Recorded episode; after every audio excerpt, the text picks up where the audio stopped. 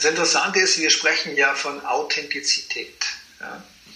Und letztendlich kommt es daher, wenn ich der Autor oder die Autorin dessen bin, was ich sage und mich selbst selbst überzeugt bin von dem, was ich sage, dann wird meine Körpersprache schon authentischer und entfalteter und expressiver und überzeugender. Das heißt, natürlich kann man mit der Körpersprache viel machen, nur ich glaube, es ist ein Fehler aus meiner Sicht, wenn man damit anfängt. Wenn, das, wenn man kommt sofort auf ein anderes Level, wenn man, äh, ich sage immer, klare Kommunikation geht Selbstklärung voraus.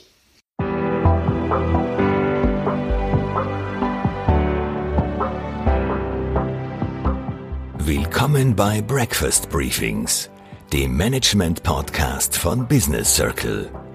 Erleben Sie Persönlichkeiten, die Sie inspirieren, bereichern und Ihr Fachwissen mit Ihnen teilen, weil Wissen verbindet.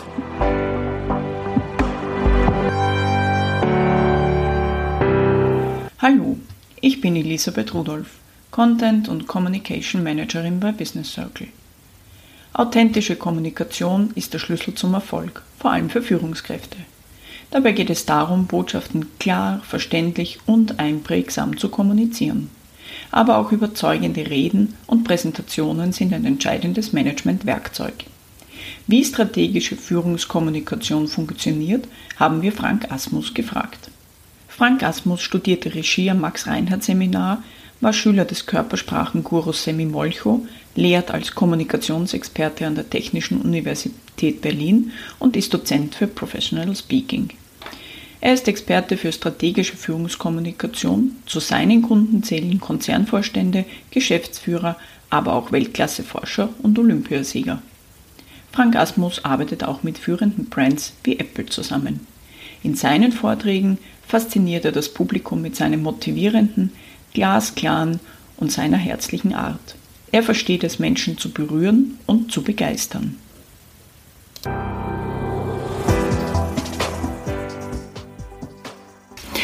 Herr Asmus, herzlichen Dank, dass Sie sich heute die Zeit nehmen. Schön, dass Sie da sind. Ich freue mich schon sehr auf unser Gespräch. Danke Und ich möchte gleich mit einer Frage beginnen, nämlich wie sind Sie zu dem gekommen, was Sie heute machen? Gute Frage, ja, sehr, gleich zum Einstieg. Ja, ich habe ja am Max-Reinhardt-Seminar in Wien, also der Universität für Musik und Darstellende Kunst, vor 30 Jahren Regie studiert. Und schon während des Studiums habe ich zum ersten Mal für Apple gearbeitet. Das heißt also, vor über 30 Jahren kam die Wirtschaftswelt auf mich zu. Und ich war dann auch Theaterregisseur und ich war auch zehn Jahre parallel Schauspiellehrer hier in Berlin. Aber dieser Wirtschaftsbereich wurde immer größer und größer und größer und so habe ich mich zum Experten für Führungskommunikation und strategische Kommunikation insbesondere auf der Bühne entwickelt. Warum? Weil wenn ein Vorstand oder eine Vorständin auf die Bühne geht mit einer Keynote, strategische Keynote zum Beispiel oder Product Launch, dann ist das Führungskommunikation. Klar. Und weil es diese Liga ist, also Vorstände, Geschäftsführer, Unternehmer, ist es eben auch das Zentrum der strategischen Kommunikation. Ja, also wenn Steve Jobs auf die Bühne geht oder ging, dann war das das Zentrum der strategischen Kommunikation, genauso wie bei Elon Musk und bei ein paar anderen. Und deswegen eben Experte für Führungskommunikation und strategische Kommunikation, insbesondere auf der Bühne, aber eben nicht nur. Sehr spannend. Ich stelle immer wieder fest, dass Leute, die aus einem ganz anderen Bereich kommen, doch sehr, sehr viel Erfahrung auch mitbringen. Ich stelle immer wieder fest, dass diese Querverbindungen eigentlich auch sehr erfolgreich und nützlich sein können. Also dass man nicht immer nur in dem, was man macht, erfolgreich ist, sondern je mehr Erfahrung man mitbringt, desto erfolgreicher ist man. Absolut. Und natürlich ist auch so, warum ist Apple damals und auch andere auf mich zugekommen, was mich ja überrascht hat? Weil die waren der Ansicht, dass ein Experte für Bühne ist eben Regisseur. Und es hat sich eben auch gezeigt, ich habe eine wider perspective on public speaking, weil ich natürlich nicht nur dann, sage ich mal, Körpersprache mir anschaue, natürlich auch, ich war ja auch vier Jahre Schüler vom Semi Molcho, aber ich gucke mir halt Voice Delivery genauso an, aber eben auch die inszenatorischen Aspekte. Ne? Also wo findet es statt? Ist es in San Francisco oder ist es in Wien oder in Berlin? Welche Besetzung haben wir? Aber eben auch vor allen Dingen die Dramaturgie. Also ist es eine gute Struktur. Ne? Also hat die Präsentation oder die Rede, ist die gut gemacht sozusagen. Also ich arbeite auf diesen allen drei Ebenen und ich glaube, das war der Grund, warum es mich so reingespült hat in diese Wirtschaftswelt. Sehr interessant. Einer Ihrer Aussagen, die ich aus einem Interview entnommen habe, die hat mir besonders gut gefallen. Und Sie haben gesagt, Handeln durch Kommunikation. Die Tasse ist wichtiger als der Kaffee. Das finde ich ja insofern sehr spannend, weil die Tasse braucht man eigentlich als Gerüst, aber auch den Inhalt natürlich. Wieso, wieso differenzieren Sie da so? Also das ist eine, die Amerikaner unterscheiden in äh, Tasse und Kaffee. Wahrscheinlich, weil sie so einen schlechten Kaffee haben und nicht so guten wie in Wien. Aber natürlich, wie will man den verlängerten trinken ohne Tasse? Das ist schwer. Bei mir ist es eigentlich eher so, hm, ich sage ja immer, Führungspersonen in der Regel handeln durch Kommunikation. Ich sehe es also mehr verbunden. Warum? Ich habe noch nie einen Vorstandsvorsitzenden eines Automobilkonzerns ein Auto zusammenbauen sehen. Das heißt, der kommuniziert den ganzen Tag. Und auch die Strategie wird durch Kommunikation kooperativ erarbeitet. Das heißt, insbesondere je weiter wir in die Kooperation kommen, desto wichtiger wird Führungskommunikation. Und deswegen eine Führungsperson handelt in der Regel durch Kommunikation. Und wenn man sich das klar macht, dann merkt man plötzlich als Führungsperson, wie wichtig für einen selber Kommunikation ist. Was bedeutet das für Führungskräfte jetzt ganz im Speziellen? Das heißt also, müsste das so sein, dass jede Führungskraft einmal ein Sprechtraining macht oder Körpersprache-Training, um überhaupt die Botschaften vermitteln zu können, um die es geht? Das Interessante ist, wir sprechen ja von Authentizität. Ja? Und letztendlich kommt es daher, wenn ich der Autor oder die Autorin dessen bin, was ich sage und mich selbst selbst überzeugt bin von dem, was ich, was ich sage, dann wird meine Körpersprache schon authentischer und entfalteter und expressiver und überzeugender. Das heißt, natürlich kann man mit der Körpersprache viel machen, nur ich glaube, es ist ein Fehler aus meiner Sicht, den man damit anfängt. Wenn, das, wenn man kommt sofort auf ein anderes Level, wenn man, äh, ich sage immer, klare Kommunikation geht Selbstklärung voraus. Also wenn die Führungsperson, wenn sie, bevor sie auf die Bühne geht oder vor die, ihre Mannschaft tritt, einfach sich selbst wirklich genau geklärt hat und eine tolle Struktur hat für die, für die Präsentation der Rede oder des Beginn des Meetings, dann ist sie oder er eben viel überzeugender. Dann ist es nicht notwendig, in dem Augenblick an der Körpersprache zu arbeiten. Also das heißt, es ist mein, seit Jahrzehnten meine Erfahrung, äh, ich schaffe es immer, einen Vorstandsvorsitzenden oder eine Vorständin oder einen Geschäftsführer oder Unternehmer innerhalb eines Tages auf ein vollkommen neues Level zu äh, führen, weil die dann die kommunikationspsychologischen Prinzipien kennen, mit denen sie viel klarer kommunizieren. Das heißt, man sollte eine gewisse Struktur verfolgen. Also Sie sprechen da in Ihren Seminaren auch über mhm. diesen sogenannten Trias. Ja. Können Sie das ein bisschen näher beschreiben? Worum geht es da? Genau, es ist relativ einfach. Also ich fange vielleicht mal ganz oben an, noch vor dem Trias. In der Regel, ich sage mal so, wir Menschen sind so gebaut, sagen die Kommunikationspsychologen, dass wir Menschen, Produkte, Unternehmen, Ideen gerne in einem Satz identifizieren wollen. Ja, was ist der Asmus für eine? Ach, das ist doch der Regisseur und der Experte für Führungskommunikation. Ja. Das heißt, wir suchen nach diesem einen Satz und Kommunikation ist eben immer dann sehr, sehr klar, wenn wir diesen einen Satz anbieten. Also zum Beispiel auch im politischen Bereich, ob man ihn hasst oder liebt. Der, der Trump als Populist ist sehr klar in manchen Dingen ja, im ersten Wahlkampf gewesen. Ja? America First ist eine klare Kernbotschaft. Eine klar, glasklare Kernbotschaft. Und, und klare Kommunikatoren, ich habe im Weltinterview eben auch gesagt, äh, auf die Frage, wer ist ein starker Kommunikator, habe ich gesagt, naja, der eben sehr stark unterschätzt wird, ist der Trump. Weil der hat eben diese eine klare Botschaft, America First. Welche hatte Frau Clinton? Tja, das ist das Problem. Ne? Äh, Obama hatte Yes, we can. Also in, in, in äh, Kommunikationssituationen ist sinnvoll, eine klare Botschaft zu haben. Steve Jobs und so weiter. Tausend Songs in einer Tasche, das dünnste Notebook der Welt, äh, Think Different, das waren alles diese Kernaussagen. Und dann unten drunter, wenn man eben kommuniziert in Richtung Power of Influence, also wenn man auf der Bühne steht, dann ist es sinnvoll, den Trias zu nutzen. Muss man nicht, kann man. Warum? Weil wir uns in der Regel drei Dinge ganz gut merken können. One more thing, vielleicht noch, wenn es sich wesentlich unterscheidet von den ersten drei. Aber das ist der Grund, warum das Steve Jobs eben den Trias auf der großen Bühne immer hatte. Aber das ist auch der Grund, warum wir im Theater seit Jahrtausenden in der Regel eine Dreigliederung haben. Plus Anfang und Ende, so ist der Fünf-Akt entstanden. Ja. Bei den Griechen gab es immer nur drei Akte.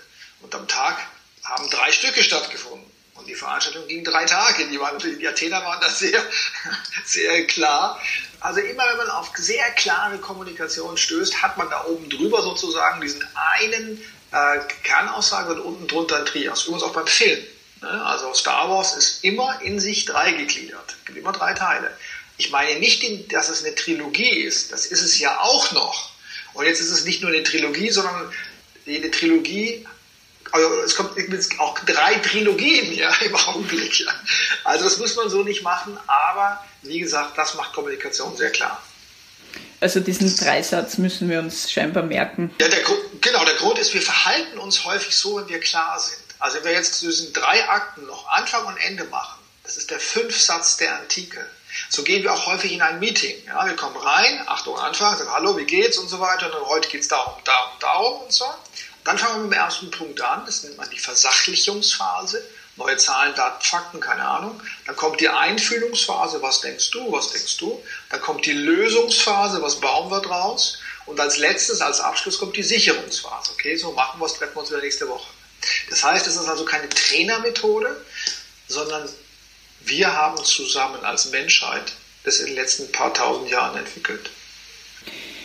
Wie kann man jetzt als Führungskraft Botschaften wirklich auf den Punkt bringen? Denn man kennt das ja, dass äh, in Österreich sagt man ganz oft, man redet nur, aber man sagt ja nichts. Aber wie schafft man das, dass man genau diese Botschaften äh, dann auf den Punkt bringt?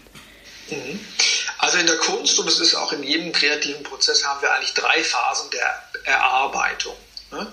Und die erste Phase ist die Sammlungsphase. Also wenn ich mit Unternehmen arbeite, übrigens auch mit Marketing-Teams ja, oder Vertriebsteams, dann hauen wir erstmal alles an die Wand mit Kärtchen.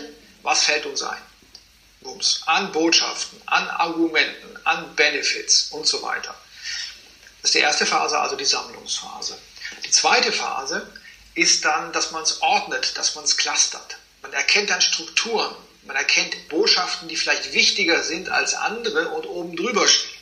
Und so kommt man zu diesem strategischen Gerüst von einer Kernbotschaft und zum Beispiel drei Unterbotschaften, darunter noch die Argumente. Das ist die zweite Phase, also die Ordnungsphase. Und die dritte Phase, die ist beim Film und Theater extrem wichtig, aber auch in der Wirtschaft, dann wird gestrichen. Das heißt, wir lassen nur the best of stehen. Ganz wichtig. Nur, man kann am Ende nur gut streichen, wenn man am Anfang viel gesammelt hat. Und das wird häufig von Wirtschaftsleuten nicht gemacht und deswegen wird es hinten raus so dünn. Ja. Also wir arbeiten also mit diesen drei Phasen. So kann man jedes Unternehmen klären, so kann man jedes Produkt klären. Und das ist eben auch der Grund, warum so ein Steve Jobs, wenn er in Cupertino war und das als CEO von zwei börsennotierten Unternehmen, von Apple und Pixar gleichzeitig, dass er jeden Mittwochnachmittag Kommunikationssitzung hatte. Wir müssen, das heißt, wir sind ja nie klar. Ja, davon lebe ich ja gut, dass die Leute nicht klar sind. Ja. Das heißt also, das heißt, wir müssen uns, äh, das ist Arbeit. Klarheit ist Arbeit. Oder wie er sagte, Steve Jobs, ein guter Ausspruch, Klarheit macht verdammt viel Arbeit.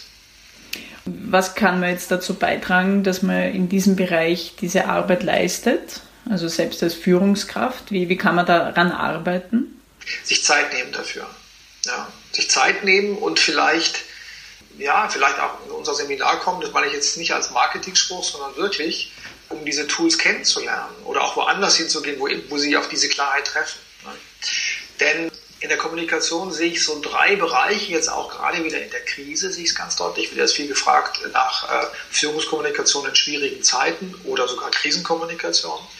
Und auch da gibt es den Trias. Und der Trias besteht, äh, häufig klappt die Kommunikation schon nicht, weil sie nicht klar ist. Das haben wir gerade besprochen, diese Klarheit, ne? Klarheit überzeugt.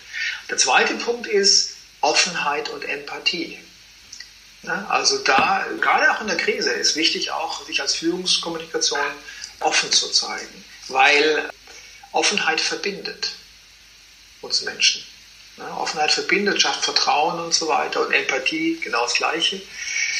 Und ich bin zum Beispiel gerne in Österreich, weil da ist es schon seelischer, das ist schon emotionaler immer auch. Und wenn Sie jetzt nach vielleicht Hannover gehen, dann sind die vielleicht, jetzt meine Allgemeinschau vielleicht klarer, aber es fehlt eben das Menschliche da so ein bisschen. Ne? Also manchmal. Ne? Also das heißt, der zweite Punkt nach der Klarheit ist, also da geht es ums Menschliche, um die Beziehungsebene. Und der dritte Teil ist dann, dass es auch integer ist. Das heißt, walk the talk. Jetzt in der, in der Krise schauen wir genau, wie solidarisch zum Beispiel verhält sich eine Führungsperson. Kümmert sie sich um mich? Ja, das haben wir, da sind die Antennen von Mitarbeitern und Partnern sehr stark ausgefahren. Übrigens auch was Marken betrifft. Ja, Deswegen jetzt in Deutschland, dass Adidas nicht die bezahlen wollte, die Mieten in Deutschland, das hat einen riesen Aufschrei, äh, weil das ist unverständlich. Viele haben gerade Schwierigkeiten. Und Adidas als Konzern, der letztes Jahr wirklich riesige Gewinne eingefahren hat und sogar dieses Jahr noch seine Aktionäre ausbezahlt hat, zahlt die Mieten nicht von den Geschäften. Und das merken sich die Leute. Und wir können deutlich sehen in Deutschland im Online-Bereich ein Shift von Adidas zu Nike.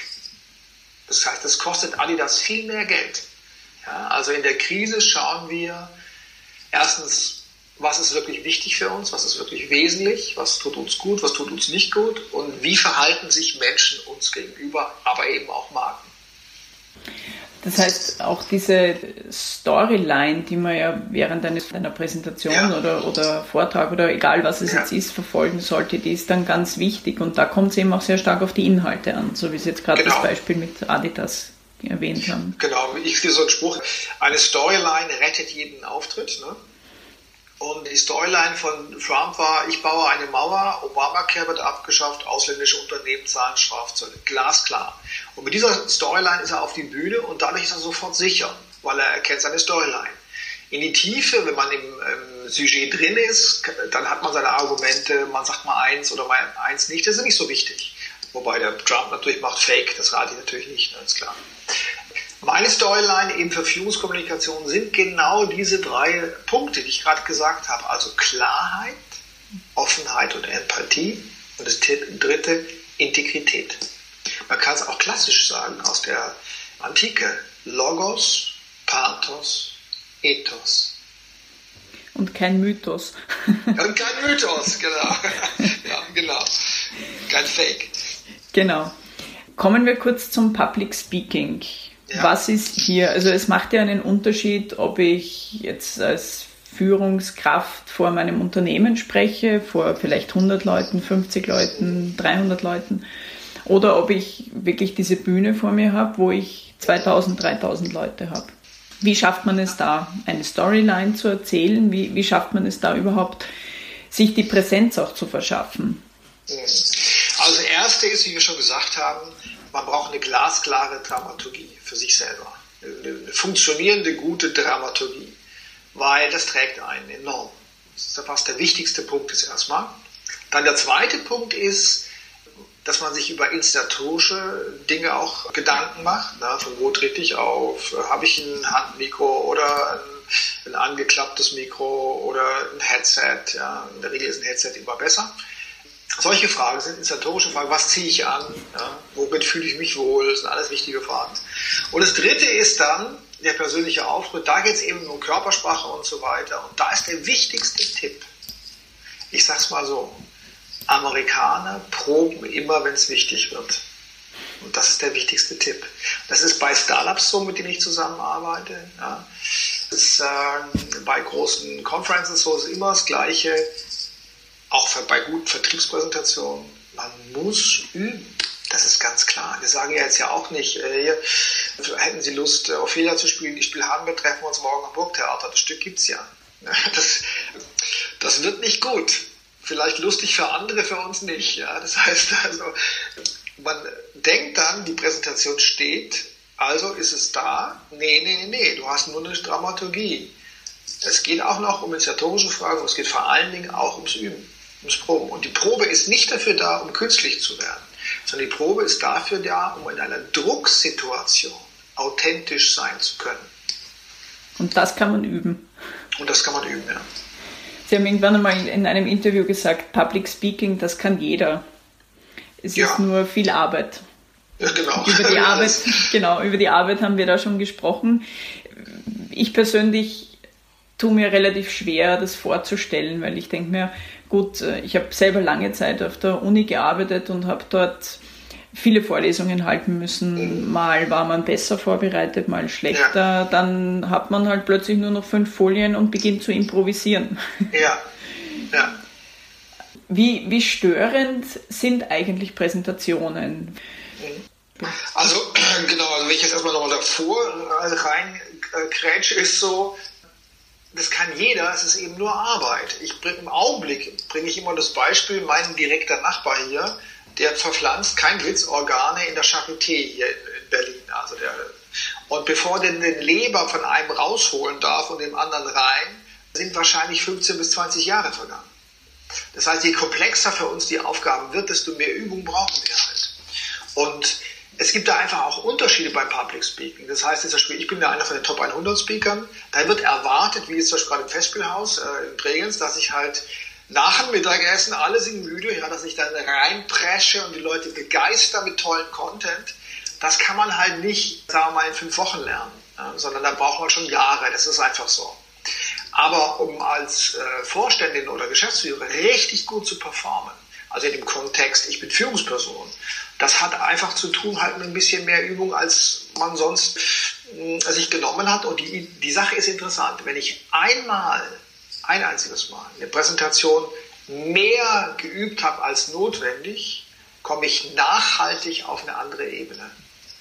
Also nachhaltig besser. Ne? Dann, weil ich das dann empfunden und gespürt habe, wie das richtig gut geht, das ist wie bei den Kindern, die laufen lernen. Die merken dann, ah, hier ist die Balance und plötzlich können sie drei Schritte gehen statt einen. So ist es auch beim Public Speaking. Ne?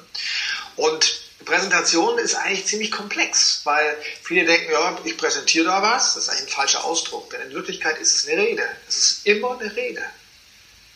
Eine Präsentation ist eine Rede mit visuellen Verstärkern. Das in Wirklichkeit ist die Herausforderung noch größer als bei einer Rede, meine Tochter heiratet oder, ja, oder am Grab. Also eigentlich ist die Herausforderung noch größer, weil ich auch noch eine Präsentation habe. Und natürlich kennen wir alle die Slides sind meistens überlagert und überlastet und das ist einfach kommunikationspsychologisch, funktioniert das gar nicht. Das ist des Kaisers neue Kleider. Alle wissen, es funktioniert nicht und alle machen es. also es geht immer auch um glasklare visuelle Verstärker. Die Slides sind die visuellen Verstärker meines Arguments. Also wenn ich eine tolle Grafik habe, wo ich sehe, wie irgendwas exponentiell steigt, ja, im Gegensatz zu was Linearem, dann verstehe ich sofort. Das ist ein visueller Verstärker. Welche drei Kriterien, um, um jetzt, also um bei diesem Dreisatz auch zu bleiben, welche drei Kriterien können Sie jetzt oder welche versuchen Sie in Ihren Seminaren auch zu vermitteln, um gute Führungskommunikation zu machen? Also ich gehe genau, ich gehe genau in meinen Trias rein. Das heißt, es geht erstmal ganz stark um Klarheit und Dramaturgie. Ganz stark, weil ich weiß, wenn die Leute das kennen, sind sie auf einem neuen Niveau. Ne? Das ist halt Schwerpunkt äh, von so einem Zweitagesseminar oder auch Eintagesseminar oder Coaching. Auch in meiner Speech gehe ich da am stärksten drauf ein, auf der Bühne. Und dann gehe ich rein in den zweiten äh, Aspekt, also Pathos, wo es um Gefühle geht. Denn äh, überzeugen heißt nichts anderes als Menschen emotional gewinnen. Muss man sich klar machen. Das ist keine Sales-Aussage, das ist Wissenschaft. Wir treffen alle Entscheidungen getragen durch Emotionen. Alle. Sie werden rational vorbereitet oder rational begründet. Deswegen ist natürlich auch Rationalität ganz wichtig in der Präsentation. Aber es gibt keinen Grund, einen 5er BMW zu fahren oder, eine, oder das gleiche bei Audi oder bei Mercedes oder wo auch. Gibt es keinen Grund. Das ist alles nur Jetzt würden die BMWler sagen, doch, es gibt ganz viele Gründe. Und dann merkt man gleich, dass es emotionale sind. Ja, Freude am Fahren oder keine Ahnung. Also in Deutschland fahren die, äh, die Freude am Fahren haben, fahren BMW die sich das Beste gönnen, die fahren das Beste oder nichts, ja, Mercedes, wobei die gerade ein Markenproblem damit haben, oder die Ingenieure fahren Vorsprung durch Technik, also Audi. Obwohl die keinen Vorsprung haben, verstehen Sie, wie ich meine? Also letztendlich ist es emotional. Und da gehe ich eben auch rein, auf diese Emotionalität. Ja, also welche Grundbedürfnisse stehen hinter den Dingen, die wir wollen. Weil wenn ich die anspreche, kann ich die Menschen ganz anders abholen. Weil es geht darum, äh, die Menschen zu gewinnen, nicht mit meinen Bedürfnissen, sondern mit ihren Bedürfnissen. Wir haben alle Bedürfnisse. Ob es um Sicherheit geht oder Zugehörigkeit oder Bedeutsamkeit oder Wachstum oder Beitrag leisten, whatever. Und der dritte Teil ist dann ist diese Integrität. Da geht es also aus meiner Sicht wird in Unternehmen immer wichtiger, die Unternehmenskultur klar zu greifen. Da geht es also um Werte, es geht um Mission, es geht um Vision, weil das ist ganz wichtig. Das wird immer wichtiger werden. Weil je, warum ist es so? Je kooperativer wir werden, desto mehr funktioniert das über äh, Vertrauen und Richtung. Ganz einfach. Jetzt auch in der Führung aus dem Homeoffice heraus, kannst du ja nicht kontrollieren. Geht ja gar nicht. Kannst nur vertrauen. Und, und eben in der, ob in der Kooperation oder auch nicht, klar gemacht, in welche Richtung segeln wir. Das ist schon wichtig. Im Moment sind wir sehr stark in diesem Digitalisierungsprozess, wahrscheinlich jetzt noch viel stärker als vor einem halben Jahr. Ja. Wie verändert sich da die Kommunikation? Gute Frage. Also das eine ist eben, wenn ich auf Remote, also aus Distanz führe und eben aus dem Homeoffice oder über Zoom oder Microsoft Teams oder irgendwas, dann ähm, sind eben meine drei Sachen wieder sehr wichtig. Ich muss klar kommunizieren oder Klarheit erarbeiten zusammen im Team. Dazu gehören zum Beispiel auch klare Regeln. Glasklare Regeln sind extrem wichtig jetzt. Das, wann treffen wir uns? Oder das Erste, was ich zum Beispiel gemacht habe, als die Krise begann, mit der Familie einen Tagesplan gemacht ja, wo sich alle Bedürfnisse wiederfinden. Und warum? Weil, das wissen wir aus vielen Untersuchungen, dass zum Beispiel von diesen Nordpolreisenden und so, der Tagesplan trägt das Team. Das ist ungeheuer wichtig. Und es ist sogar so wichtig aus meiner Sicht, dass man, wenn man den, sagen, wir fangen um neun an, müssen wir um neun anfangen und nicht neun Uhr zehn.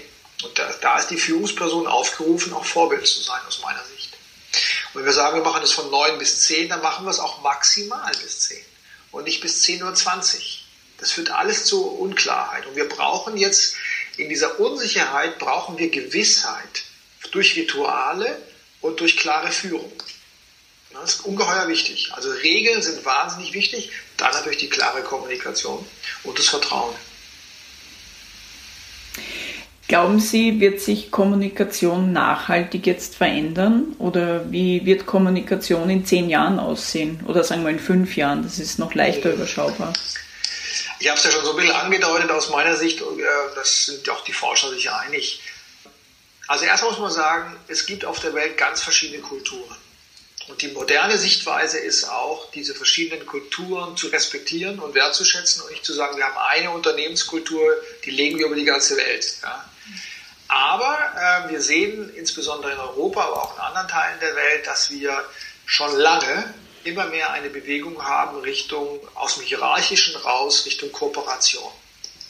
Also weg von der Ansage hin zur gemeinsamen Erarbeiten, zur Agilität. Und je weiter ich eben in die Kooperation komme, desto wichtiger wird Kommunikation. Weil dem Lehrling zu sagen vor 50 Jahren, mach so, ja, und wenn er es nicht gemacht hat, ihn zusammenzuschreien, ist einfacher, als mit Wissensarbeitern zusammen, äh, zusammenzuarbeiten, die ganz verschieden sind und die auch ihre, ihre Ideen einbringen wollen.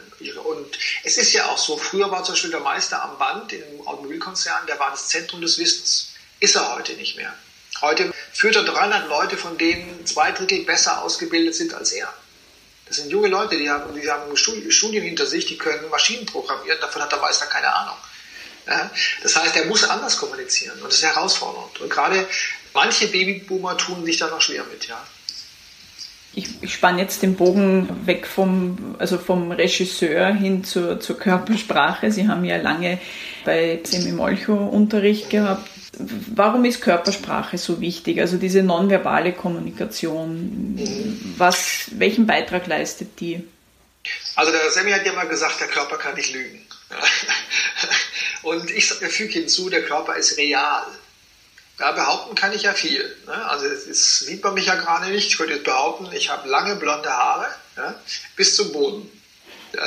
Das könnte ich jetzt einfach sprachlich behaupten. Und wenn Sie mich jetzt sehen würden, würden Sie merken, nee, stimmt. Das heißt, alleine der Körper ist real und ist eine Realität. Und er kann insofern nicht lügen, dass wenn ich versuche, was zu verheimlichen, dann sehe ich auch dieses dass ich eben nicht so expressiv bin, dass ich zurückgehalten bin. Ich weiß dann zwar nicht, was steckt dahinter. Das kann auch zu Missverständnissen führen. Ne? Aber ich bin eben nicht so expressiv. Das heißt also, ähm, wir schauen sehr genau auf den Körper, ob wir gerade belogen werden oder nicht, ob wir gerade vertrauen können oder nicht. Ja. Was sind so Kennzeichen für diese nonverbale Kommunikation? Also ganz einfach, wie in der Sprache auch. Offenheit erzeugt Vertrauen. Und wenn ich also eine offene Körpersprache habe und wirklich Mut habe, mich zu öffnen, dann erzeugt es beim Mitarbeiter oder auch beim Partner oder also beim Geschäftspartner eher Vertrauen. Das ist ganz einfach. Und je mehr, je mehr ich mich verschließe, desto mehr weiß ich ja nicht, was, was ist dahinter. Ja, ganz einfach. Das heißt, starke Kommunikatorinnen und Kommunikatoren haben in der Regel, in der Regel eine offene Körpersprache. Allerdings natürlich, äh, wie ich vorher gesagt habe, der Körper kann nicht lügen. Es gibt kein Signal für die Lüge. Gibt es nicht. Also diese bunten Büchlein an der Bahnhofsbuchhandlung, das heißt das und das heißt das, das ist nicht so. Das ist immer eine Interpretation. Es gibt zwar glasklare Signale, aber was die Signale bedeuten in diesem Kontext, ist immer eine Interpretation. Also wenn jemand nervös ist und wegschaut und den Blick nicht halten kann und stottert oder so, dann kann das, es kann ein, ein Hinweis sein auf Lügen, das kann es sein, wenn seine Baseline sonst eine andere ist. Ja, wenn er sonst cool, äh, ruhig ist und plötzlich an dem Punkt fängt er an. Es kann aber auch was ganz anderes sein, dass ihm das irgendwie unangenehm ist oder so. Also ist, Vorsicht, es ist immer eine Interpretation, wie immer in der Kommunikation. Wie kann man jetzt an dieser Nervosität arbeiten? Weil das ist ja schon Natürlich kann ich jetzt Inhalte ganz perfekt wiedergeben, aber ich bin einfach nervös, wenn ich vor mehr Leuten reden muss. Wie kann man daran arbeiten? Also das Erste ist, glaube ich, zu verstehen, warum sind wir überhaupt nervös. Ja? Nervös sind wir deshalb, damit wir leistungsfähig sind. Das heißt, das ist eigentlich ist der, der, der Körper in dem Augenblick Ihr Freund. Der will Sie in einen super Zustand pushen, ja? sodass Sie ihr Potenzial abrufen können. Das, die Herausforderung ist eben die, dass wir dieses, was jetzt auf uns zukommt, so lang im Kopf drehen ja, und es kommt nicht dazu und deswegen haben wir einfach zu viel davon, zu viel äh, Energie im Körper, zu viel Atem zum Beispiel auch. Ja. Und da hilft einfach alles, was das abbaut. Das hilft zum Beispiel, ich mache bei großen Präsentationen, wenn es mehrere tausend Leute sind, in der Regel morgens gehe ich joggen erstmal. Da bin ich gut im Körper, mein Vorderhirnlappen dreht dann nicht irgendwelche merkwürdigen Runden, und, sondern ich bin mehr bei mir. Äh, man kann auch sich helfen mit Atemübungen kurz davor. Ausatmen ist eben sehr gut oder Atem anhalten, das kann jetzt, was ich gerade erzähle. Oder es gibt also körperliche Übungen, es gibt Atemübungen, es gibt Meditation. Ja? Und eben zu wissen, ich richte mich jetzt aus auf, was mich herausfordert sehr spannend. Ich denke, da kann jeder noch was für sich selber mitnehmen. Herr Asmus, was war Ihre größte Veranstaltung, vor der Sie, Sie sprechen mussten? Oje, wie viel waren das? Wahrscheinlich so 6000. Ja, das geht noch größer. Also jetzt, wenn man so bei Gedankentanken, wo ich ja auch als Coach mitarbeite, da waren es jetzt vor kurzem 14.000. Wie schafft man sowas? Naja, Hingabe macht uns frei, uns Menschen. Also, dass man eben nicht sich zurückhält, sondern diese Energie, also erstens muss man richtig gut vorbereitet sein, richtig gut vorbereitet sein und dann springen. Man kann nur springen, es gibt kein Sicherheitsnetz. Wenn Sie versuchen, mit dem Sicherheitsnetz äh, zu arbeiten, dann ersticken Sie an Ihrer eigenen Nervosität. Sie hm. müssen springen. So ist bei Führung auch so. Führung ist aus meiner Sicht eigentlich ein, ein Service am Team, wie beim guten Fußballtrainer. Ein guter Fußballtrainer sieht die, die, die Stärken seiner Spieler und unterstützt die Spieler, damit sie das am besten auf den Platz bringen. Das ist ein guter Fußballtrainer und das ist auch eine gute Führungsperson. Das Fußballtraining wird noch, glaube ich, einige Zeit dauern, bis es wieder aufgenommen wird. Ich möchte mich für heute, für Ihre Zeit und für das schöne Gespräch bedanken. Ich danke Ihnen. Ich habe auch wieder viel dazulernen können und diesen Trias werde ich mir sehr gut einprägen. Plus, sehr gut. Plus, ja, plus muss man nicht machen, nur wenn es hilft. Gell? genau. Ja. Und die Übung macht ja den Meister bekanntlich. Ja. Wunderbar. Sie sind das nächste Mal bei uns, glaube ich, im Herbst dabei. Aber ja, ich hoffe, dass wir uns dann vielleicht auch persönlich kennenlernen Sehr können. gerne, sehr gerne. Genau, und wenn, wenn äh, Corona zurückkommen sollte, dann machen wir es einfach online. Dann Machen wir es ein online. tolles Ja. Online-Event. Genau, genau. Das kann auch gut funktionieren. Wunderbar, dann herzlichen Dank für das Gespräch und ich wünsche Ihnen alles Gute. Ich wünsche Ihnen eine schöne Woche.